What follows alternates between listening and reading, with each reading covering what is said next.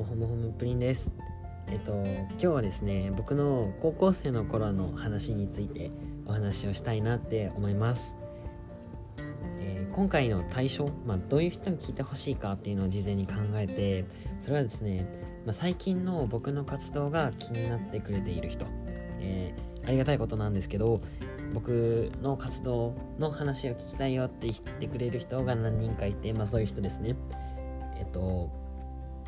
4月でいろんなことをやめたりとか始めたりとかしているんですけどそこの方が気になってくれる人とあとはまあ高校生の頃の友達高校の頃話すんで、えっと、僕が高校の頃どういうことを感じどういうことを頑張っていてどういうふうに過ごしていたかっていうのがちゃんと全部聞けるんじゃないかなって思っています。えっと、今回の構成としてはえー、3つに分けていてまず導入、まあ、なんでこのようなテーマを、えー、始めて初めの録音の次にこれを選んだかっていう導入とあとは高校生の頃1個、まあ、受験勉強を頑張っていたっていうのを先にネタバラネタバレになるんですけど、えー、壁一回壁に当たったんですね。幾度となく当たってたんですけど1個壁っていうのをピックアップするならばここだなっていうのがあってそこに当たるまでととは、えー、将来の夢を考えたっていうセクション、えー、最後の構成で終わりたいと思います、えー、導入壁に当たるまで将来の夢を考えた。この3部構成でいきたいと思います。はい、えではですねまず導入ですね、えなんで、まあ、なぜこの対象か高校の頃の友達いいとして最近の僕の活動気になるよって人このやつ聞いてこれ今回の高校生の話を聞いてくれって言った理由はですねえっとまあ単純に僕が今回の決断に関して高校生の頃思ったことっていうのがかなり絡んできていて、まあ、要するに高校僕の最近の決断としては高校生の頃僕が思い描いていた人物像理想の将来像っていうのを追いかけてみるっていう決断なんですね。つまり、まあ、高校生の頃の僕の理想の人物像を知っておかないと、えっと、今の決断は全部説明できないよっていうことなので、えー、今回こういう対象になってます。はい。でですねまず導入としましては僕は、ま、高校は岡崎の高校でうんまあそこそこの進学校だと。一応自称進学校って言ってたんですけどおそらくそこそこの進学校じゃないかなっていうところの、えっと、僕は理系コースに普通コースじゃなくて理系コースに進学したんですね、えー、理系コース何かっていうと3年間クラス替えなくてずっとクラスが一緒だよっていう。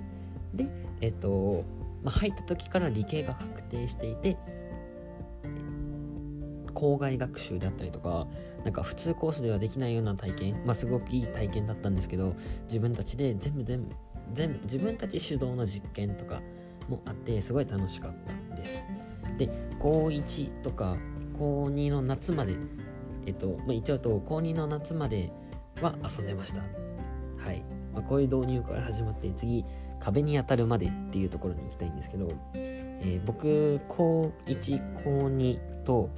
遊んだめっちゃ遊んでたわけじゃないんですけど、まあ、特に何もせずに普通の高校生を送っていました。でまあこれからもずっと普通の高校生で終始普通の高校生なんですけど、えっと、1個の転機があるとすれば高校2年生の夏から受験勉強を始めたんですね。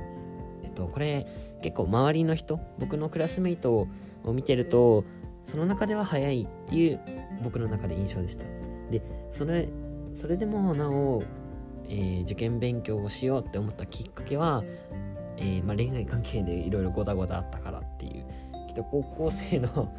頃の僕の友達クラスメイトとかはすごく思い頭に思い浮かぶと思うんですけど今回はちょっと割愛します。ちょっと気になる人は是非オフラインでお話ししましょう。聞いてください。いっぱい語ります。でですね、まあ、そういうごたごたがあってちょっと受験勉強頑張ろうと思ってなんか頑張りたいって思った時にじゃあいずれ頑張る受験勉強頑張ろうかなって思って高校2年生の夏休み入る7月くらいかなに、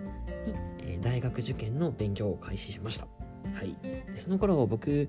まあ、まず目標って大事だよなって思ってたんですよ。でそれ、まあ、みんな思うと思うんですけど僕はじゃあ岡崎なんで愛知県岡崎市なんでえっとじゃあまあまあまあえっと名古屋大学みたいな感じでとりあえず名古屋大学っていう感じで目標を決めてたんですね。で、まあ、1週間くらい経って壁に当たるわけです。これが壁に当たるまでっていうセクションなんですけど壁について説明すると、まあ、単純にモチベーション続かないっていう壁に当たったんです。えーまあ、よくありがちなやつですね。僕はたまたま2年の夏から始めてたんで結構かんそれに当たる時期が早かったっていう。だからこそ次の将来の夢を考えたっていうところでそれに避ける時間が結構人より長かお長かったっていうのは、えー、受験勉強を早めに始めた一つのメリットじゃないかなって思っています、まあ、その頃すごく辛くって何が辛いかっていうと、まあ、一緒に帰って僕の友達みんな、えー、校門出て左に行って遊びに行く、まあ、校門出て、まあ、どっかの分交差点で左に行って遊ぶ中僕は直進して塾に行って一人で勉強するっていうのを毎日ずっと繰り返してて、えー、まあ、楽しかったんですけどねそれもそれで。っていう感じで、まあ、とりあえず命題っていう間違った目標の立て方をしたために壁に当たりました。モチベーションのが続かない。っていうところで、えー、壁に当たるまでですね、え、次が将来の夢を考えたっていうセクションなんですけどはい。えっと僕はここの時に壁に当たってさあじゃあどうしようかって考えた時に目標の動機づけをしたらいいんじゃないかなって思ったんです。これ何かっていうとまあ、えー、そこじゃないとダメでしょっていうような、まあ、要するに将来の夢から逆算して考えてあじゃあここの大学に行けばいいんだっていうそのゴールゴールが見えてたらモチベーションが続くだろうと思って将来の夢をまず考えました僕は。でその時に将来の夢何かなって何になりたいかなってめっちゃ考えてたんですよ。で、まあ、小学校の将来の夢とか中学校の頃の将来の夢とかいろいろあるけど、えー、その時特になくって何がいいかなって考えた時に僕4つ出てきたんです。4つ出てきてでえっとまあ重要なのは2つでここの将来の夢を考えたっていうところについてはちょっといろいろ面白いのでまた別撮りでやっていきたいと思います。はい。え、今日話すのはその中の2つで僕はお医者さんとエンジニアこの2つどっちかどっちかどっちかありだなっていう感じで出てきました、まあ、4個中の2つですねこれは。で4個中の残りの2つは、えー、考えた結果なしになったんでエンジニアか医者だなって、えー、でもどっちにしようかなって。お医者さん医学部行くのめちゃむずいからえー、うんっていう感じで悩んでたんです。でその時にまあ、ネットの情報とかいろいろ調べてた時にイコの技術に出会ったんですね。技術っていうのは、えっと、バイオニックアイっていう技術です、えー、人工の目義眼についての、えー、技術でそれは、えー、視力、えー、人工の目を埋め込むんですけどチップとかで視力がない人、えっと、視力が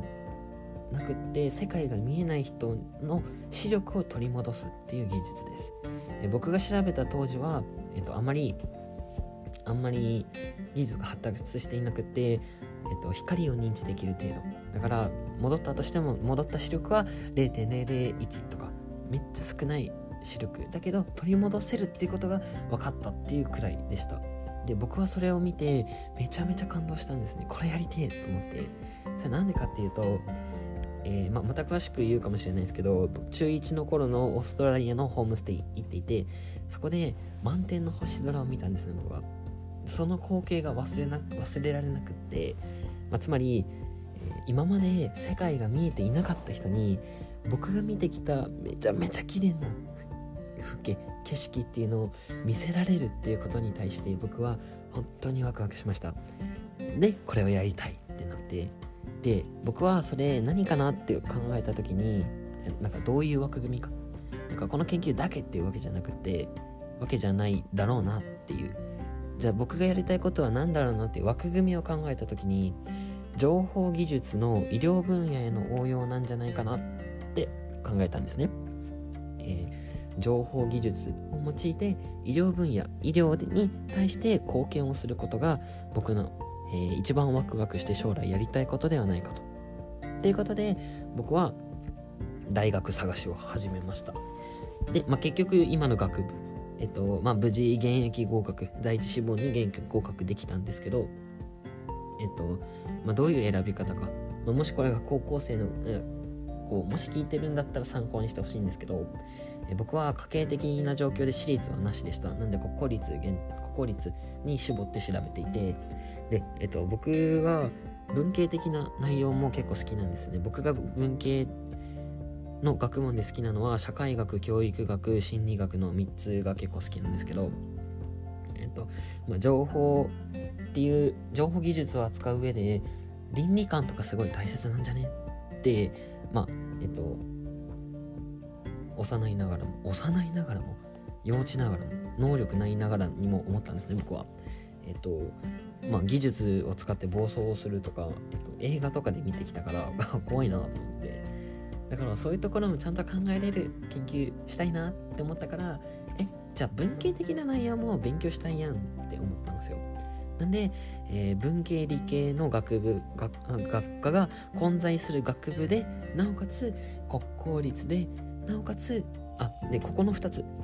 でもうすでに静岡大学と名古屋大学に絞られたんですよ。でこの2つを比べた結果、えー、情報医療分野に対しての研究をしている研究室があるのが名古屋大学だった。なんで僕は、えー、ま、ここの研究室に入りたいって思ってあじゃあそのためにはこの学部この学科に行けばいいのかっていう感じで決めました。でまあ無事合格したっていうエピソードですね。はい。まあこれまた多分次回かな。あ今日終わります。はい。高校生の頃の僕の話でした。えっとまあいろんな話あるんですけど主に、えっと、今の活動につながることをピックアップして話しました。はい。えきっと次回は今の活動について話します、えー、やめたこと始めたことですね。はい、えー、じゃあ今回ちょっと長めでしたね、まあ、2回目だからまだわかんないけど。